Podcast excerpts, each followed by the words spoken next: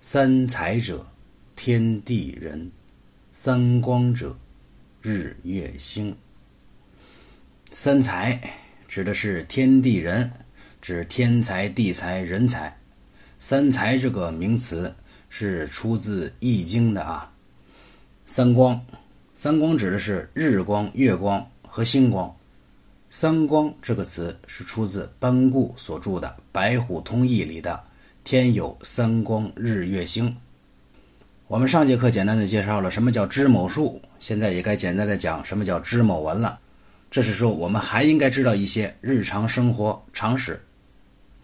比如说，什么叫三才？三才指的是天地人三个方面。什么叫三光呢？三光就是太阳、月亮和星星。传说在很久很久以前，天和地啊是合在一起的，整个世界都昏昏蒙蒙的一片，没有太阳，没有月亮，也没有星星，也见不到什么昆虫和野兽。这个时候出现了一个叫盘古的人，他生在天和地的中间，天每日高一丈，地每日厚一丈，盘古为了顶着天贴着地。身体每天也就长高一丈，经过了一万八千年以后，天终于变得很高很高了，地也变得很厚很厚了。这个时候，可怜的盘古已经筋疲力尽了，他的泪水变成了江河，他的呼吸变成了风，他的声音变成了雷，血液变成了海洋，头发变成了山巅，眼睛变成了日月，毛发。变成了草木。盘古开天辟地一万八千年以后，又传说有一个叫女娲的女神，她用泥巴捏成人的形状，创造了人类。天体是圆的，所以人的头也是圆的；地是方的，所以人的脚也是方的。天有日月，人有耳朵和眼睛；天有三百六十五度，人有三百六十五块骨头。天有八万四千颗星斗，人呢也就有八万四千根汗毛。盘古和女娲的故事虽然只是神话传说，却告诉我们啊，天地形成是历经艰苦的。我们人类应该好好的珍惜我们这个世界，努力的充实自己，做个堂堂正正的人，和天地一样伟大。说到日月星啊，我们用一个小故事来讲一个。大人物，很久以前的一天晚上，一个六七岁的孩子坐在院子里，仰着头数着天空的星星。